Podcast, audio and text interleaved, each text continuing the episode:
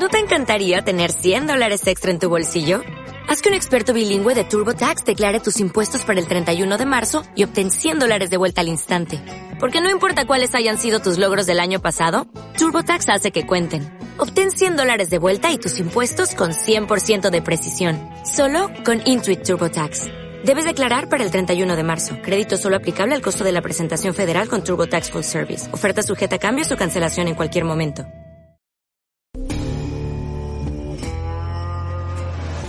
En Radio Castilla-La Mancha. Hay que callar un momento que he oído que alguien gritaba. ¿Qué pasa? Parece la voz de Pancho. ¿Qué? ¡Que ha muerto! ¡Que ha muerto! ¡Bobo Harry! Estamos de cine. Edición series. ¡Nine me batas!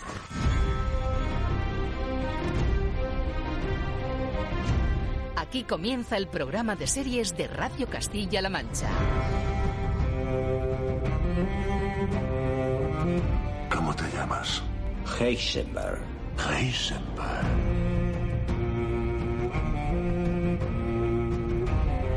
Es el lobo blanco. El rey en el norte.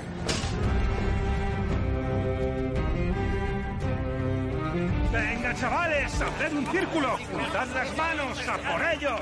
A la de tres. Una, dos, tres. Dracaris.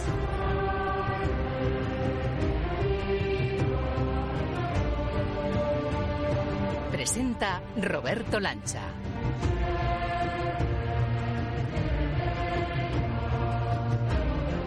Hola a todos, ¿qué tal amigos? Seriefilos de Radio Castilla-La Mancha. Esta vez te saludo, como sabrás, desde la sala en la que está el otro árbol de Navidad de Estamos de Cine, el que tenemos destinado a recibir los regalos que nos acaban de llegar de las plataformas y que nos proponemos, por supuesto, abrir hoy contigo. Ya nos dijo nuestra experta Raquel Hernández que 2023 prometía y que pronto íbamos a notar que hay mucho y bueno a lo que darle al play en casa. Esta semana los regalos más relucientes que nos han traído sus majestades vienen de parte de Netflix y de Disney Plus. Dos ofertas muy diferentes pero apetecibles. Un gran robo meticuloso y trepidante que responde al título de Caleidoscopio y una segunda entrega del universo Star Wars y su guerra de clones, La Remesa Mala. ¿De qué va el golpe? Siete mil millones, más o menos. ¿Cómo se reparten? A partes iguales, sin excepción. Prácticamente se roba sola. Dicen que cada vez más clones están cuestionando la orden. Entonces son traidores, como los Jedi. Sé que habéis renunciado a todo por mi culpa. Fue la decisión correcta, Omega.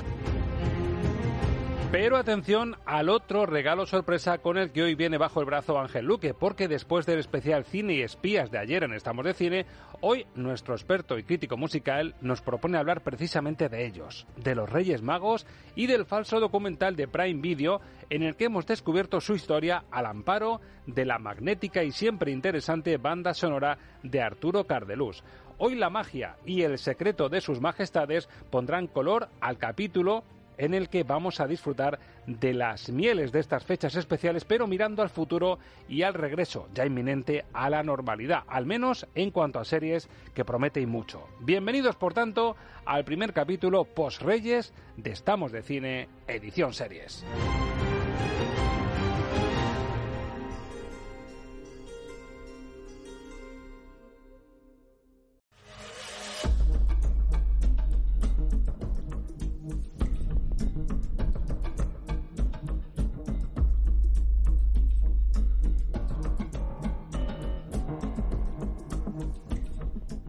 Bueno, y lo prometido es deuda. Tenemos que encarar este 2023 con las novedades que nos prometía nuestra experta de la revista Hobby Consolas, Raquel Hernández, que ha empezado el año fuerte, con regalos de Reyes que ella ha abierto antes que nosotros, por eso de ser experta y seriéfaga de Hobby Consolas. Y le saludamos para que nos vaya abriendo los regalos que nos tocan a nosotros. Raquel Hernández, muy buenas. Muy buenas, Roberto. Encantada de estar aquí de nuevo para ir abriendo, como bien dices, todos estos regalitos. Nos habíamos pedido muchos porque había heridas que curar, cicatrices que tienen que cerrar. Entonces, nada mejor, nos decías que mirar al futuro para ver todo lo mucho y bueno que llega desde ya mismo, porque hay series muy poderosas que están a puntito de llegar, otras de nuestras preferidas que habrá que esperar a primavera, pero es verdad que en estos primeros compases del año ya tenemos material bastante bueno para ir abriendo boca y curando esas heridas, compañera. Sí, sí, desde luego.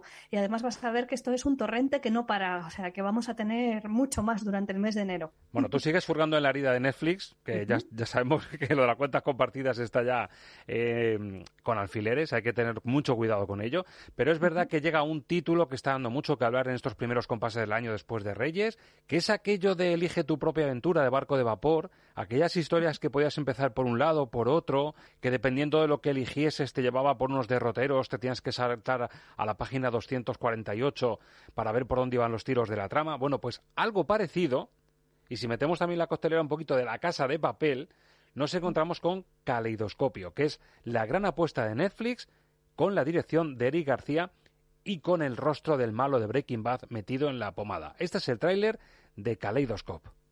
No existe una cámara impenetrable. Les garantiza que esa prueba de agua y también de ladrones. Esta es la cámara más segura de los Estados Unidos, puede que del mundo.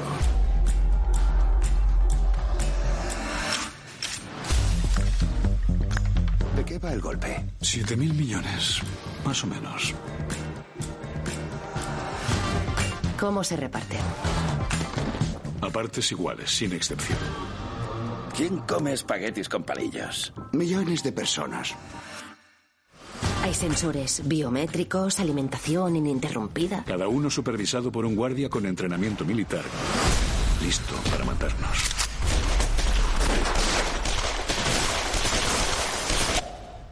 Vaya, vaya, pues explosiones y una trama de lo más sesuda. Y ahora quiero contarle y pedirle explicaciones también a Raquel Hernández de cómo es posible que estos nueve episodios en los que se divide Calidoscopio, encabezados por este Giancarlo Espósito, que pasa de los pollos hermanos de Breaking Bad a ser el profesor aquí en esta trama, Raquel Hernández. Cuéntame cositas porque me tiene loco esto de Calidoscopio, ¿eh? Exacto, sí, es un poco la, la mente detrás del atraco. Lo que pasa es que te han engañado, no son nueve episodios. El Son ocho. episodio, el episodio que, que llaman negro es en realidad el tráiler. Anda, qué bueno. Y es que cada uno de los ocho episodios que componen la, la trama tienen como nombre un color. Correcto. eh, que es amarillo, rojo, naranja, y todo esto viene a colación de algo que pasa en la trama, puede ser eh, un color al que se alude de forma metafórica o a algo que sale en el episodio que es relevante. Por ejemplo, en el episodio azul sí que te puedo desvelar sin hacer spoiler, que se llama así porque el color de la cámara acorazada que van a atracar es, eh, está llena de luces de neón ah, de color azul. Ajá. Entonces, pues bueno, para que la gente sepa un poco que tiene una, digamos, apuesta estética curiosona en este, en este aspecto. Y decías que es una serie que recuerda mucho a las de eh, Elige tu propia aventura, Sí. con la excepción de que cuando leías un libro de Elige tu propia aventura, dependiendo del camino que tomaras, llegabas a un destino u a otro. En esta ocasión son ocho episodios en los cuales saltamos en el tiempo, pero solamente hay una línea temporal y veas eh, los episodios en el orden en el que los veas, vas a llegar siempre a las mismas conclusiones. O sea que en realidad lo que hacen es un poco de juego de espejos para que puedas empezar por cualquier parte, bueno. pero el resultado va a ser siempre el mismo, ¿vale? Y el último, es el que hay que dejarse para el final sí o sí es el blanco, ¿no? Eso es lo que dicen, que blanco hay que dejarlo para el final. Pero yo tengo que decir también que en el episodio rosa desvelan un montón de cosas. Yo me dejaría esos dos para el final siempre. no empezar por el rosa tampoco, ¿no? Esto parece un poco juego de traileros, pero bueno, yo le aconsejo a los espectadores que empiecen con los episodios verde, naranja o amarillo, que suena un Oye, poco a el coña tráiler que has dicho que es el negro, ¿conviene también ver el tráiler? Aunque, aunque no sea lo habitual cuando nos asomamos a, un- a una serie de plataforma. Pues eh, sí, no, no pasa nada por verlo, no desvelan nada esencial y sí que puede ser una pequeña guía para tener un poco claro por dónde van luego los tiros. Yo la verdad es que eh, lo visioné el último, el tráiler, o sea que ya tenía todo el pescado vendido, pero, pero creo que no desvelaba nada mm, de más, ¿sabes? Que a veces ves un tráiler y dices, Dios mío, me han contado toda la historia, ya no me hace falta ver la película o la serie porque me la han destrozado. No, no te destroza nada, pero sí te permite digamos que mm, ver cuáles, eh, cuáles son los peones y quién es, como bien decías, el profesor, la mente, eh, que articula todo el atraco, que es el personaje de Giancarlo Esposito. Oye, se parece mucho a la Casa de Papel, ¿eh? De acuerdo que a lo mejor aquí han ido un poquito más allá, no han girado, le han dado un toque americano, lógicamente, con, con este juego de espejos, como dices tú, para verlo de una forma más original, pero esto bebe del superatraco de la Casa de Papel, sesudo, tan pensado, y aquí vemos precisamente a Giancarlo Esposito, que es lo más parecido al profesor que vimos en la Casa de Papel. Bueno, pues tengo que decirte un dicho que, que dice un compañero mío de Hobby Consolas al que quiero mucho y le mando un saludo a mi, mi amigo Javier Cazallas, que siempre dice, ya quisiera el gato lamer el plato. Pues ¿Ah, esto es lo que le pasa un poco así, es que me hace mucha gracia esa expresión. Qué bueno, escucha, o sea, que, que ya quisiera Giancarlo Espósito, Gustavo Sí, sí, parecerse al profesor.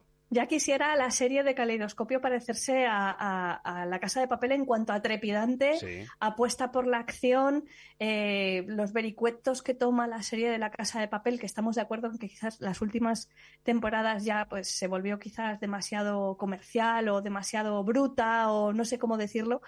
Pero es verdad que las primeras temporadas de La Casa de Papel estaban, como bien dices, articuladas al milímetro, tenían un guion muy bueno y aquí no, no estamos a la misma altura. Y Sí eso, que es verdad eso que- que con este juego de espejos se supone que el guion tiene que ser muy preciso para Claro. que te metas por el capítulo que te metas, desemboques en lo mismo. Claro, pues es la historia, que es que luego hay episodios que están mejor que otros. Eh, para que te hagas una idea, duran entre 35 y 55 minutos, no todos duran lo mismo, no todos están centrados en los mismos personajes, va saltando de un episodio a otro. Por ejemplo, como te decía, el episodio verde se centra en el pasado de Giancarlo Esposito y te cuenta cuál es la relación con la persona a la que va a atracar y por qué la quiere atracar. Y todo eso te lo cuentan en un episodio.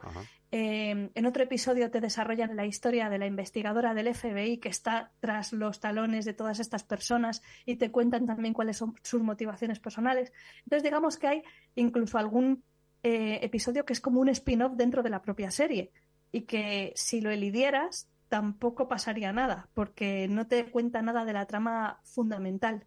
Mientras que hay otros que son, bueno, pues donde más sube, ¿no? Digamos, la serie Los Puntos Álgidos, como te decía, rosa y blanco, que es donde se resuelve la trama y donde realmente ves eh, qué es lo que le pasa al final de todo a los personajes. Es que inevitablemente, aunque los veas en distintos órdenes o como sea, pues los últimos es la última actualización que tienes del estado de los personajes, entonces son los más relevantes, Bueno, sí es- o sí. Es muy original. Y yo creo que esto precisamente le está haciendo que esté prácticamente ahora mismo número uno en Netflix, precisamente por lo llamativo de la apuesta. Entre que Giancarlo Esposito ya nos suena de Mandalorian, nos suena también de, como decimos, de Breaking Bad. Está haciendo mucho cine. Está encarnando casi a todos los grandes malos que estamos viendo últimamente en muchas tramas. Y, y la fórmula, yo creo que eso a la gente es de, de las series que dices, oye, pues voy a probar. Sí, es, es curiosa y además eh, comentabas que, que le veías como mucho rollo estadounidense. En realidad tiene un saborcito muy mixto porque es un proyecto internacional. Ajá. Aquí tenemos a Giancarlo Esposito, pero tenemos también a Rufus Sewell, que es un actor maravilloso. A Tenemos a Jay Courtney, tenemos a nuestra Paz Vega haciendo un papelón, que no todo es a todo tren, menos mal, que le dan papeles un poquito más, Menudo sobre todo en ficciones de fuera, porque es que aquí sí. la verdad no hay manera, pobre mía, Es no le dan nada decente. Pues la tuvimos en The OA, que es otra serie maravillosa de Netflix que se canceló a la segunda temporada para nuestra desgracia. Sí, lo recuerdo. Y la tenemos aquí también en esta serie, además en un papel bastante curiosón. Interpreta el papel de una abogada española, pero que ha vivido prácticamente toda su vida en Argentina y luego pues eh, va allí a, a- bueno, eh, vive allí y es donde se comete el atraco y todo el rollo. Y la verdad que eh, pues mola verla en un papel así, porque además de que lo hace de maravilla, pues está en un entorno que está a su altura, Jolín, Nos está muy bien. por ella. Y como dices, muy cosmopolita la serie, ¿verdad? Sí, eso es. Tiene un, un rollo muy cosmopolita y, y, bueno, pues luego son temas también muy universales, porque lo del atraco como gran venganza personal, en fin, eh, pues una historia de amor fallida también entre medias, hay muchas traiciones, muchos giros de guion, lo esperable en, en una serie de este tipo en la cual, pues como ves, tienes un grupo muy heterogéneo de personas que se reúnen con un mismo objetivo, pero que en algún momento sabes que van a intentar salir por patas, cada uno eh, mirando por sus propios intereses. Entonces, sí, está, está bastante curiosa, la verdad. Bueno, pues es el paquete más grandote que nos hemos encontrado en el árbol de las series y el que primero hemos desprecintado. Y toca puntuar a esta sorpresa de Netflix, Caleidoscopio. Sobre cinco estrellas vamos a puntuarla. Raquel, ¿qué le pones? Pues mira, yo le pondría tres estrellas, porque eh, sí que es verdad que me gusta el concepto de que no sea lineal y que se pueda ver de distintas maneras, pero me ha molestado un poco que después de haber visto todos los episodios me quedo con flecos en la historia. Mm. Entonces, me habría gustado que fuera más completa. Me gusta el concepto, me gusta mucho y además creo que el reparto está también muy bien. No hemos hablado de la banda sonora, pero viene de la mano de Dominic Lewis, que ha venido de hacer cosas como últimamente Ballet Train o Noche de Paz, dos sí, eh, películas que han arrasado en taquilla. Sí. Y, la verdad es que tiene buen timing también incluso para haberla estrenado, porque ha llegado a la plataforma el 1 de enero, un momento en el que mucha gente estaba en casa para poder disfrutar de, de algo ligero y tal. Y me ha gustado, ya te digo, el concepto, la materialización y demás, pero eh, creo que le falta profundidad en el guion para dejar rematados los cabos sueltos. Hay cosas que quedan abiertas a la interpretación que a mí me habría gustado que me dejaran más cerraditas. Explicadito. Pues tres estrellas, por eso le pone Raquel Hernández a Kaleidoscope, que por cierto, con el sello de Netflix, debajo del papelito que pone Netflix hay otro paquete, pero en este pone Hay cuidado que esto es otra cosa diferente.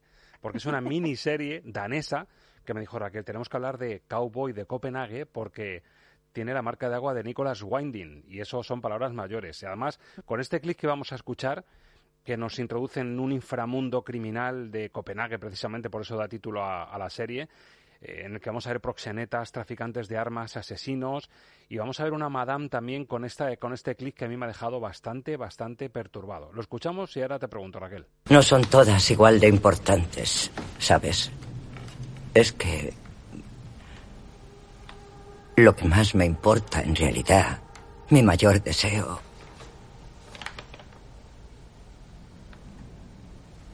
me gustaría tener un niño.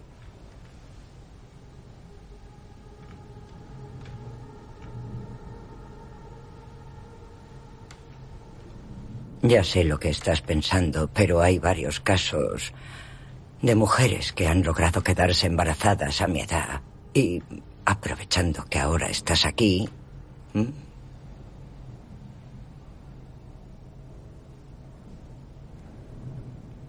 Quizá lleve tiempo. no tengo tiempo. ¿Qué va? Necesito que ocurra pronto.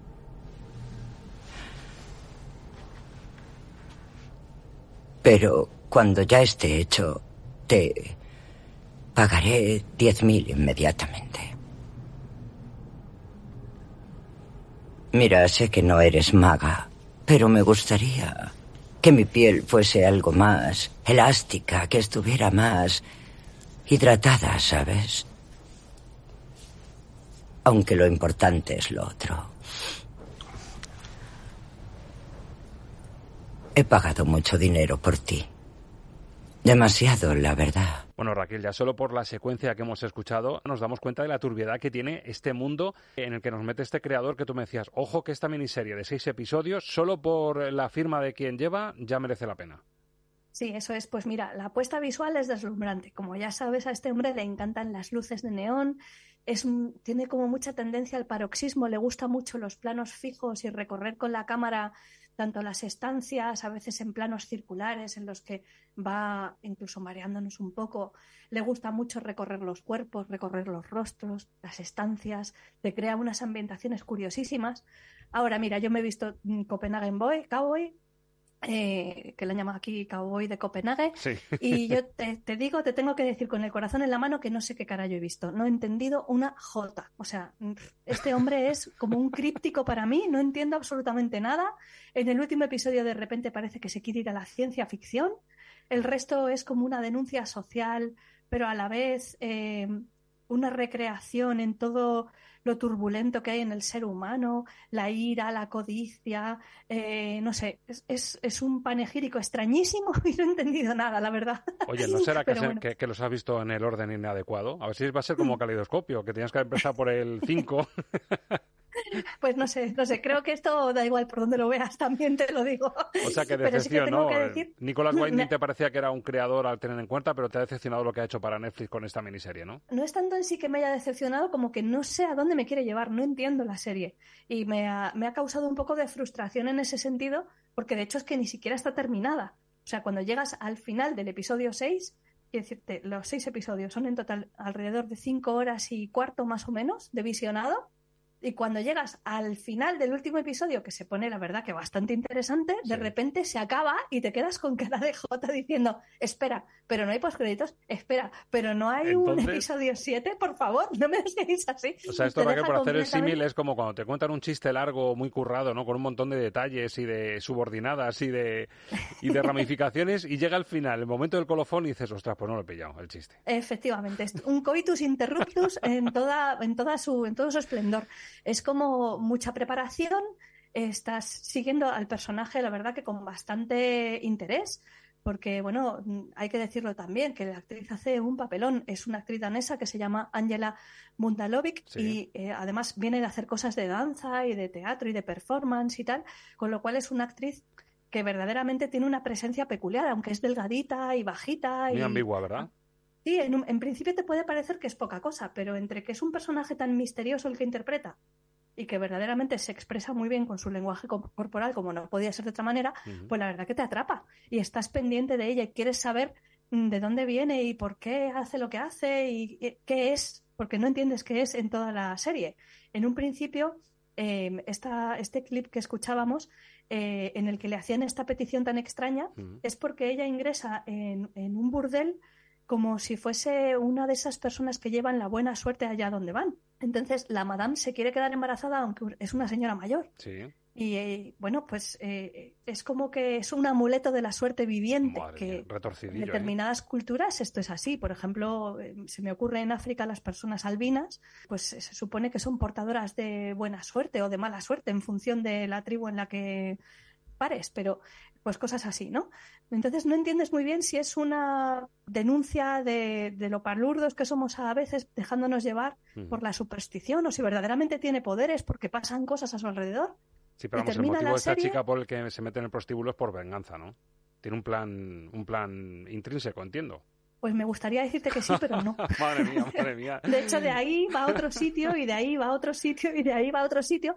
Te va encontrando con personajes súper extraños. Sí. Eh, eh, es muy bizarra la serie en general, es muy, no sé decirte, muy surrealista a veces. Tiene unos diálogos en los que, evidentemente, lo que, lo que estás escuchando y lo que están queriendo decir son cosas distintas, pero tampoco entiendes el doble sentido. No sé si es que a lo mejor yo me he pasado de corta en esta ocasión, pero te prometo que yo no le encuentro el sentido. Yo creo que me ha por el- recordado mucho Sí.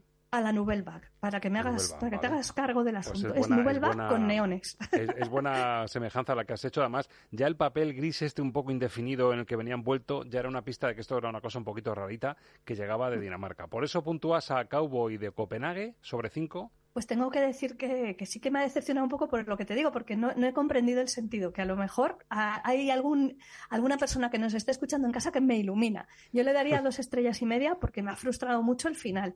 A ver si hacen una segunda temporada y puedo remontar en estrellas este experimento. Bueno, pues esta es la etapa en Netflix con la que hemos abierto los regalos, pero hay también regalitos de Disney y de Star. Wars. Ya nos decías tú que entre lo nuevo que llegaba había un montón de spin-offs y de capítulos relacionados con el universo Star Wars y el que nos llega ahora es una remesa mala, que además es el título oficial, una remesa mala de clones que buscan un poco mm, su lugar en la galaxia, nunca mejor dicho. Vamos a escuchar el tráiler de Remesa Mala Star Wars y ahora nos cuentas.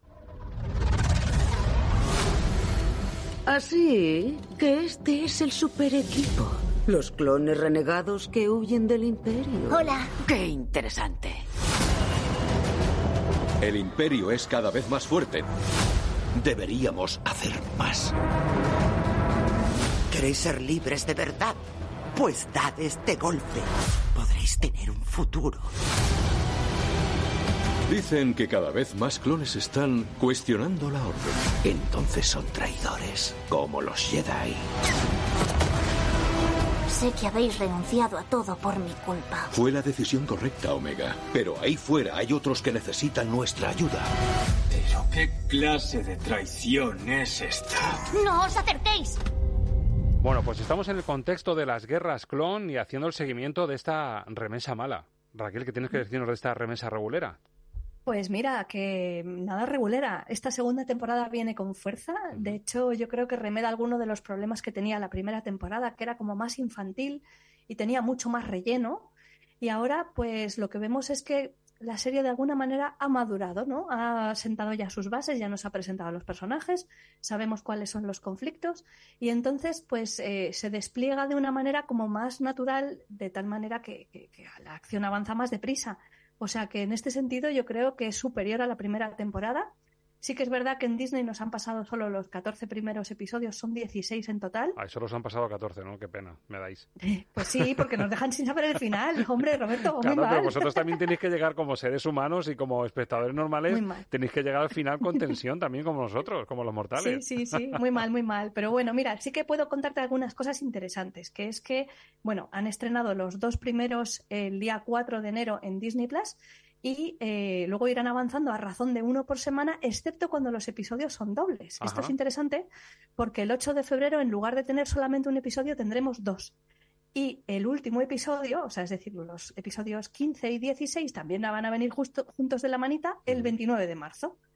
O sea que eso es un detalle importante a tener nos va a acompañar esta segunda temporada de la remesa mala hasta primavera. hasta abril. Madre mía, así da gusto, qué barbaridad. Oye, por cierto, la comparación si recuerdas con los cuentos Jedi, tú me decías que nos podíamos asomar a esa serie sin ningún problema, sin tener más o menos eh, un concepto global del universo Star Wars, pero aquí a lo mejor las guerras clon sí que conviene estar puesto un poquito, ¿no? Sí, conviene un poco porque fíjate, em, aunque ya se creó un canon nuevo y las series que estaban hechas con anterioridad se habían quedado ya como atrás y, en fin, eh, como desfasadas, digamos así, como fuera del canon oficial, sí que es verdad que para ver esta serie, si has visto Rebels y The Clone Wars, pues eh, conoces de dónde vienen los personajes entonces le puedes sacar más chicha.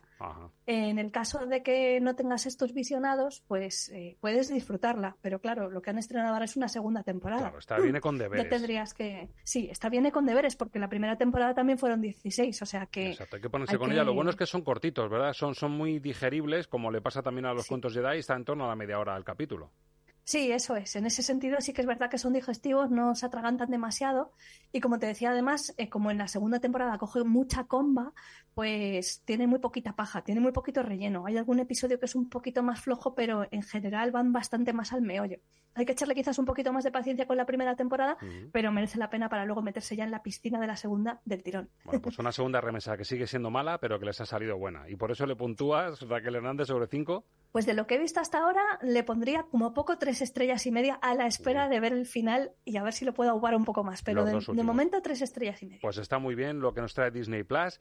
Y acabamos con Prime Video, porque venimos casi de hace una semana de hablar de The Head, que era bastante encerrona, esa segunda temporada que repetía un poco los. Eh, la receta y la fórmula de la primera, pero aquí nos traes una encerrona en toda regla, en una plataforma petrolera que nos va a poner contra las cuerdas. Estamos hablando de The Rig, la plataforma. Hasta que se pueda volar, todos tenemos trabajo. Joder, lo que faltaba. A ver, a ver. No es un simulacro, no es un simulacro. Se inicia el procedimiento de corte eléctrico. Rose, arriba conmigo. Alwyn, comprueba el módulo de producción. Los demás, coged lo esencial y a los puntos de reunión. Con trajes.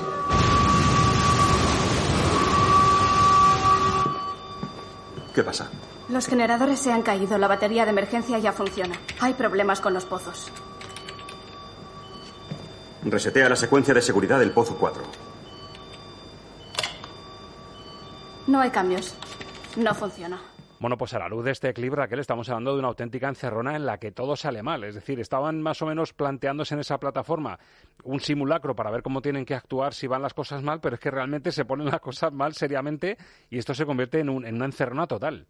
Sí, sí, se pone la cosa tremendamente mal. De hecho, es un eh, thriller, un drama de supervivencia, tiene aspectos eh, de los, audiovisuales de catástrofes, pero tiene también algún elemento sobrenatural que va aflorando poco a poco en un momento dado en el que se habla de que se ha despertado algo que estaba por allí antiguo, que viene a ser una gran amenaza.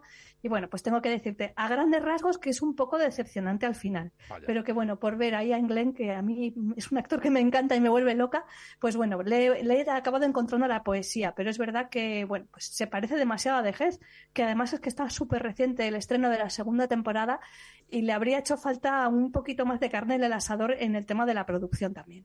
¿Y por eso le puntúas a The Rig, la plataforma? Tres estrellitas. Tres estrellitas. Y las autoridades sanitarias recomiendan no ver de Gez y de Ri juntas. No, no, no, no hay que mezclar.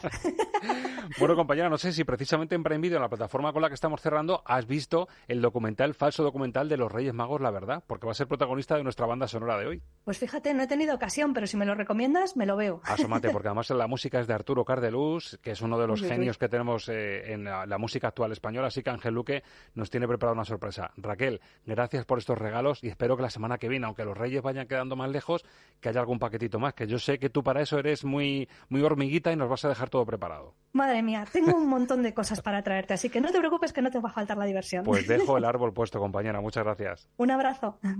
¿Llevas mucho sin ir al cine? Me llamo Máximo Décimo Meridio. ¿Ni recuerdas cuál fue la última A película? Elsie Walsh le haré una oferta que no rechazará. No te subestimes. La primera regla del club es no hablar del club de la noche. En Radio Castilla-La Mancha te haremos recordar cuánto te gustaba estar de cine. ¡Lo he enviado al futuro! soy tu padre. ¡Eres una Goonie! ¿Nos oyes? Te escucho. Radio Castilla-La Mancha. Estamos de cine. Con Roberto Lancha. Los sábados desde las 10 de la mañana. Radio Castilla-La Mancha, la radio que te escucha. Por si no nos vemos luego, buenos días, buenas tardes y buenas noches. ¿Nombre y apellidos? Carlos Elejalde Garay. ¿Profesión?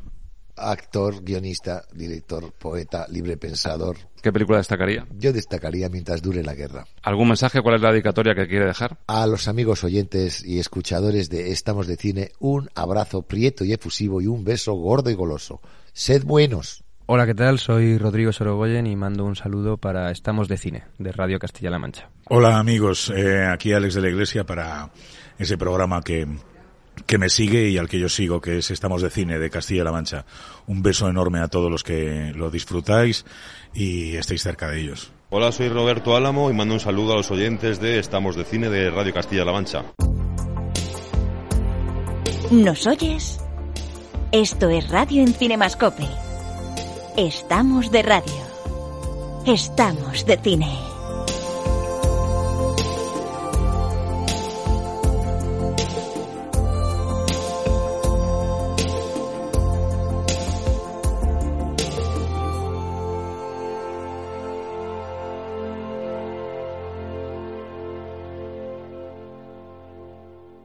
Ángel Luque, hola otra vez. Hola de nuevo. Bueno, eh, lo prometido es deuda. Dijimos que hoy tocaba Reyes Magos en series. Porque es un documental de plataformas que ha sido un poco el que ha marcado un antes y un después, por lo menos en la historia de los Reyes. Y se ha atrevido con él Prime Video y además tiene la música de Arturo Cardeluz, un gran amigo de Estamos de Cine. Yo creo que la palabra se ha atrevido.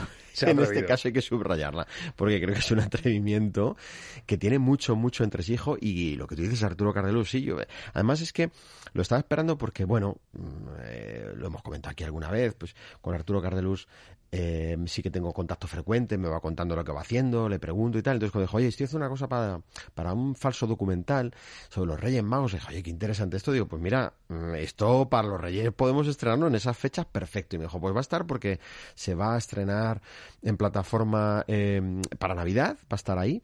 Es cierto que cuando uno ve el título, se acerca él y dices, ¿qué será? Y de repente te deja ese- esas sensaciones, ¿no? Es una, esto sí que es una ducha escocesa en muchos momentos, que te deja helado en algunos puntos, en otros no sabes hacia dónde te va a llevar. Y la música de Cardelus, lo vamos a comprobar, va también en esa dirección. Al principio es una música que no sabes muy bien hacia dónde te va a llevar y luego poco a poco te va metiendo, sí, en el misterio real de los Reyes Magos. ¿no? Bueno, pues es un regalo más el que nos deja Arturo Cardeluz porque no está publicada la banda sonora. Ujú. Ha tenido la gentileza de enviárselo a Ángel Luque. Nosotros la hemos preparado, la hemos cocinado para que tú la disfrutes. Y gracias a Cardeluz vamos a disfrutar del ambiente, de la atmósfera musical que rodea a la verdad de estos Reyes Magos. Y gracias al director del documental, a Víctor García León, vamos a poder escuchar aquí hoy a los propios Reyes Magos. Pregunta Cecilia, ¿dónde están las reinas magas? Muy buena pregunta. ¿Dónde están las reinas magas? Matarile, rile, rile. En el fondo. Pregúntaselo a tu padre. Que te conteste él. Lucía pregunta: ¿Quién nos trae los regalos en Navidad? Pues quién va a ser. Yo le hago un regalo a Gaspar y a Melchor y así nos regalamos entre nosotros. Pregunta Jimena: ¿Qué opina usted de Baltasar? Eh, sientes que es un niño achuchable y inmaduro.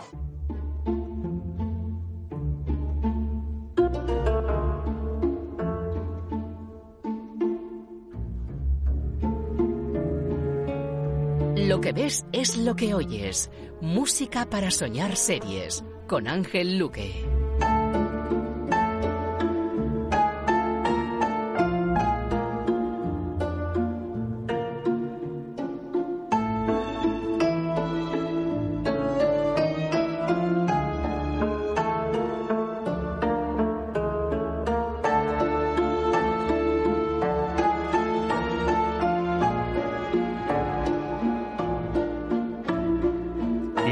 La primera temperatura, la primera atmósfera que escuchamos en el documental al asomarnos al entorno de los Reyes Magos, que nos llevan como una especie de finca que parece un cigarral. A mí me recuerda esto Sí, sí, sí. un cigarral muy toledano, francamente. Con esa representante que se sacan de, de la manga, Carmila Villuela, que nos presenta, nos dice, bueno, este es un documental sobre los Reyes Magos, los vamos a ir conociendo, y claro, te mete hasta la cocina, nunca mejor dicho, para descubrir a los Reyes Magos en calzoncillo prácticamente. Entonces es una, una música, se podría decir, una, una versión aproximativa a los personajes, ¿no? Sí, y también yo creo un poco de, de la, del momento de extrañeza, ¿no? Que supone decir, a ver, ¿qué es lo que estamos viendo realmente? O sea, ¿hacia dónde nos va a llevar esto? Sí, vale, entras un poco en la dinámica, vale, es un falso documental, pero ¿qué nos van a contar en este falso documental? Y de repente comienza como a desmitificar los personajes, a ponértelos avinagrados. a- Hay que, yo, al que no haya visto eh, este falso documental y se vaya a acercar a él después de escucharnos, yo le diría, el pacto es que se dejen sorprender y en cierta medida también que hagan un pacto de humor negro, porque tiene mucho humor Es negro. negro. Entonces hay momentos en los que, claro, eh, puedes venirte incluso abajo anímicamente diciendo, Sí, madre sí. mía, esto es terrible, ¿no? ¿Cómo, ¿Cómo están? ¿En qué situación? Pero en el fondo, como yo decía antes, guarda en el cajón mucho más de lo que parece. Y Cardeluz, que es un maestro, Arturo es un maestro absoluto, para ir reflejando texturas, temperaturas, ¿no? Nos mete primero en esta en este enigma de, pero ¿qué es esto que vamos a ver? O sea, que nos hemos metido en su casa, que los Reyes Magos tienen una vida normal, ¿qué es esto? Y esta es la música de ese enigma, es la música de unos personajes que son enigmáticos para todos, pero que lo vamos a conocer en zapatillas de estar por casa y con sus comentarios y con sus y circunstancias desayunando, muy humanas, discutiendo. ¿no? Sí, sí. Y qué curioso, porque además en este tema por el que apuesta Cardeluz para empezar ese, esa, esa bienvenida a la Casa de los Reyes Magos, tiene este toque como palaciego, Mm. ¿verdad? Con instrumentos clásicos. Y luego se va a un costumbrismo, que esto lo aplicas a un Plácido, a un El Verdugo, y tiene ese toque costumbrista del cine español también, Claro. que va perfecto. Porque date cuenta que aquí eh, sí, no, no llega evidentemente a nada de eso y, no, no, pero no- sirve de pista, nos sirve de pista. Yo creo que aquí hay un poco de, pues un poco de berlanga, hay un poco de cuerda también de José Luis Cuerda, hay un poco ahí casi unos aspectos un poco de Buñuel, precisamente, siendo que Cardelus hizo la banda sonora de Buñuel El laberinto de las tortugas, que es una de las mejores bandas sonoras que ha dado el cine, el cine español en aquella película de animación que estuvo nominada y que tuvimos la oportunidad de entrevistar por primera vez a Arturo Cardelus en el, el programa de cine, hablando de aquella banda sonora. Y tiene de nuevo la demostración Cardelus de que es un, un gran manejador de instrumentos, es decir, maneja las texturas, maneja las temperaturas de los instrumentos perfectamente para crear ritmos y utilizando ritmos de base clásica o en vals, etcétera, con esos ritmos te va creando la atmósfera, te va metiendo, ¿no? Y es ese misterio, es lo mistérico lo que está reflejado aquí. Y esa evolución que nos propone Cardelus y el propio documental, que empieza en un tono, como decimos, muy negro, con unos reyes muy descreídos, un Melchor totalmente avinagrado, parece más el Grinch que, Sí. que un rey mago, Sí, sí, está descreído ya de las nuevas tecnologías, de las nuevas tendencias, el pique con Papá Noel, que también es otro de los leitmotiv de- del documental, ¿no?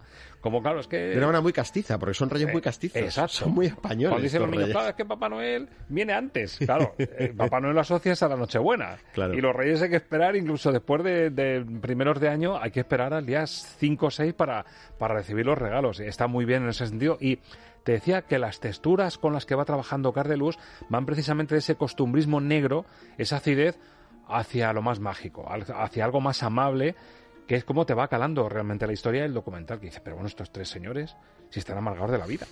El Gaspar es un, un flipaete, que es un poco el, el que intenta Sí. dar el salto a, a los tiempos actuales, ¿no?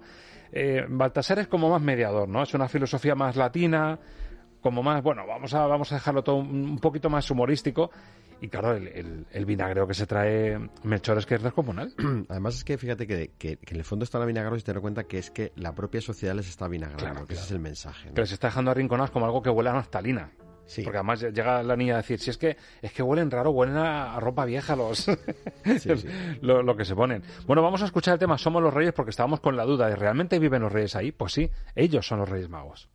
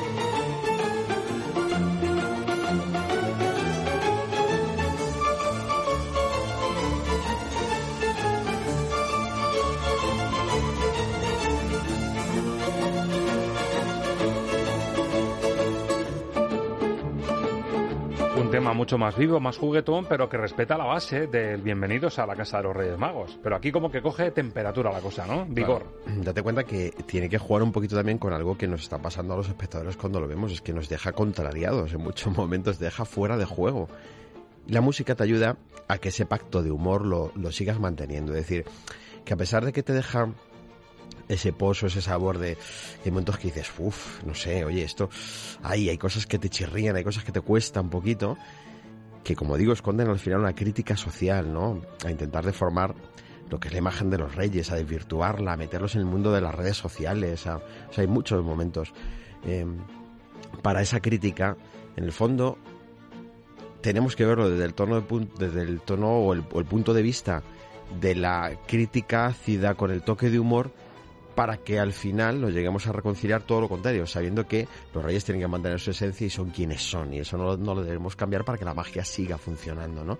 Entonces la música te está invitando todo el tiempo a que hagas ese pacto de humor, a que aceptes en cierta medida esos momentos en los que te dejan muy contrariado, que entres en ese juego, y es verdad que hay momentos en los que pesa un poquito la duración. Es decir, si esto en lugar de tener duración prácticamente del largometraje hubiera tenido una duración de corto más bien larguito, o sea, de un documental de una hora, por ejemplo, creo que hubiera sido mucho más dinámico el ritmo, porque hay un momento de bajón donde es verdad que el- ese pacto de deformación, por decirlo de alguna manera, se te va haciendo largo.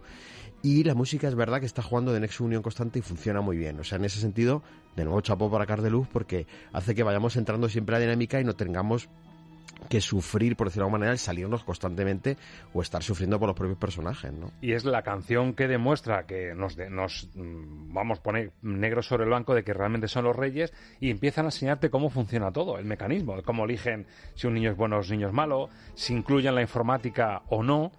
¿No? Eh, mm, no sé cómo hacen en un experimento con el Sí. ordenador para ver igual que Netflix te sale a ver qué, qué, serie te puede gustar, pues aquí Es un algoritmo, eh, sí. los algoritmos de, oye, pues en mate le ha ido mal, pide Sí, la bici, no, es, pues un libro y no sé qué. Te hace un poco... Y es verdad que está muy bien descubrir la maquinaria y aquí por eso gana agilidad. Y decías tú, la actitud agria de los reyes y la música agria también que les tiene que acompañar. En esa medio depresión que tienen, pues claro, son los últimos de la fila, nunca mejor dicho.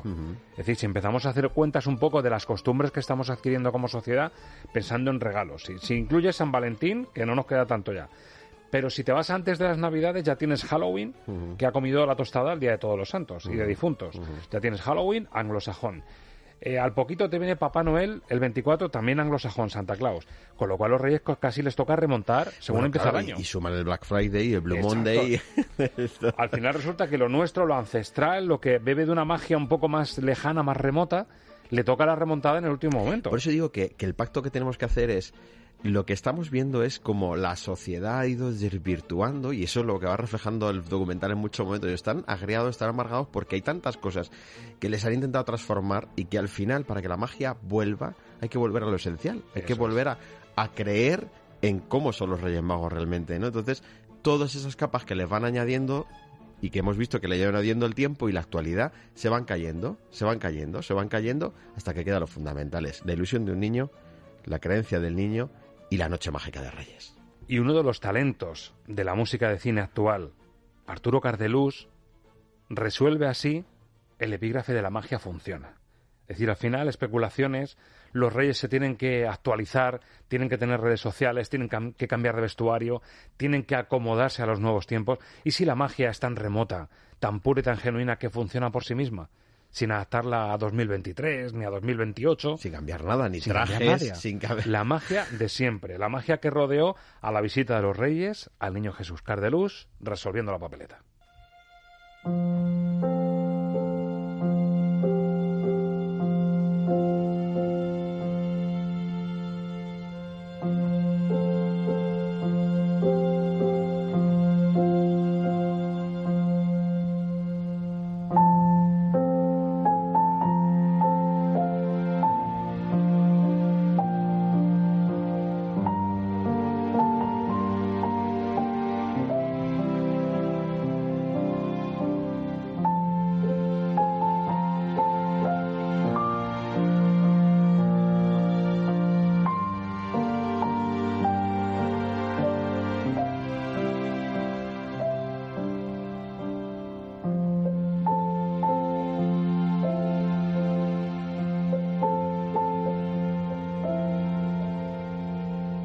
En torno a los reyes son reales. Reales son porque son sus majestades, pero ¿de verdad tienen magia? ¿De verdad consiguen la noche de reyes alegrarnos la vida al día siguiente? Y al final aparece la magia. Hacer que creamos y aparece la magia. Y fíjate, al final la sencillez del piano, casi como metáfora de que la sencillez de la magia ancestral en la que siempre hemos creído es la que te resuelve la, ecuación, Lucas. Luz cuando se sienta al piano hace, hace magia. maravillas, hace magia, hace magia, ese gran regalo, ¿no? A mí eh, siendo eh, pues una, una sencilla en el sentido de que no da para un despliegue musical tremendo. Me parece que la música va dando esas notas, esas pinceladas de sencillez absoluta a la historia y nos va metiendo también esta idea de que en el fondo estamos viendo como una especie de cuento. Un cuento actual, un cuento con muchos guiños a lo que pasa a día de hoy, un cuento donde no te esperas a unos reyes magos así y que al final la moraleja es que cuando todo vuelve a ser como siempre lo hemos visto y lo hemos vivido es cuando los Reyes Magos vuelven a recuperar la magia. Se, quita ese avinagramiento, se quita esa tristeza que tienen y vuelven a ser ellos. Como que vuelven a recuperarse, esto lo hemos visto en el cine montones de veces, ¿no? O sea, cuando uno recupera en sí mismo lo que uno es, creer en uno mismo, ¿no? Creer en lo que es. Entonces ellos vuelven a creer en sí mismos, salen a su cabalgata, vuelven a disfrutar de ser los Reyes Magos y vuelve la magia, ¿no? Y este tema tan delicado, tan sencillo, nos habla de la esencia de lo que es la magia de una noche de reyes. Que también depende no solo de la magia de los reyes, sino de los niños que hemos sido todos. La magia en la que hemos creído desde niños y que tenemos que seguir conservando. Claro, que hemos sido, no, que somos. Que somos. Que somos, somos niños. Esa, noche, el momento en el que ya te vas a dormir, el, oye, no salgas de la habitación, que los reyes, si no, ese toque, mm, notar que es una noche especial y que todo, todo es, posible. Es, es una noche única donde sabemos que los reyes magos Exacto. vienen a casa hay que quedarse en la cama y lo hemos vivido hace muy poquito, hace unas horas como aquel que dice. Eso sí, depende de todos. esto no es David Copperfield que de repente se saca de la chistera, depende de todos que esa magia perdure. así es. El tema de cierre. Si este es bonito, este la magia funciona, el tema que ha elegido Ángel Luque, como siempre, la guinda del pastel, con el sello de Arturo Cardelús, suena así de mágico.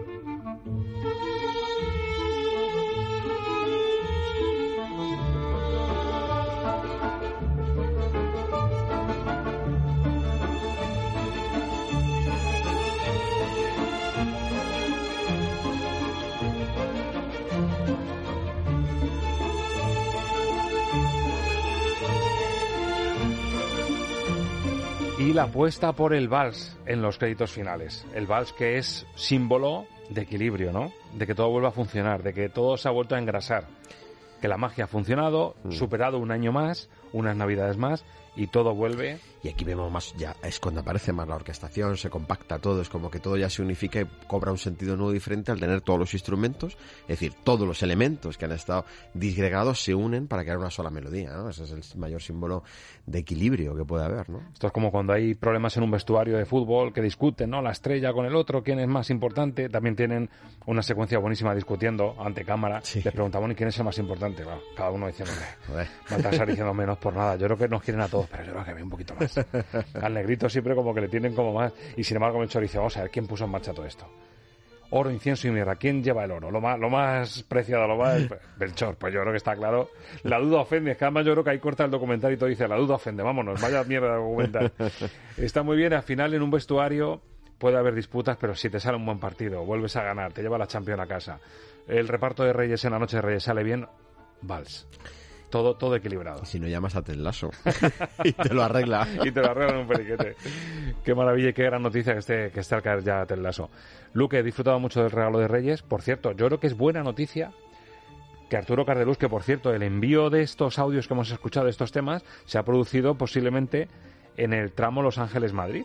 Sí, sí. Los Ángeles-España, porque afortunadamente tenemos a un compositor que está afincado en Los Ángeles. Sí, él trabaja, sigue trabajando en Los Ángeles y, y- y es que ha sido así como tú dices, es en ese trayecto volviendo, volviendo de sus navidades aquí en España y tal, pues como estábamos en contacto, pues eh, en ese trayecto es cuando me lo, me lo envías según aterriza en Los Y Ángeles. buena noticia te decía que Víctor García León, Prime Video, una de las plataformas potentes, apueste por él y que Cardeluz responda con este nivel. Yo creo que es eh, síntoma de, de salud musical y de lo que nos va a regalar Cardeluz, que yo creo que es uno de, uno de muchos de los regalos que vamos a tener de él. Exactamente, y que nos deje muchos este año, a ver qué, qué nos ofrece. Pues la semana que viene, aunque no sean reyes, seguimos desenvolviendo regalos musicales, Lucas. Aquí estaremos. ¿te parece? Gracias, Melchor. Gracias. Hasta luego. Señoras, señores, lo han comprobado hace muy poquitos días en el cierre de estas Navidades 2022-2023. La magia existe y la magia también depende de nosotros. En lo que a nosotros nos compete, con el cine, con las series y con la música de cine y series, la magia la ponemos a través de la radio. Y si esa magia funciona, es porque tú estás ahí. Así que gracias de nuevo por saber escuchar y feliz semana de series. Adiós.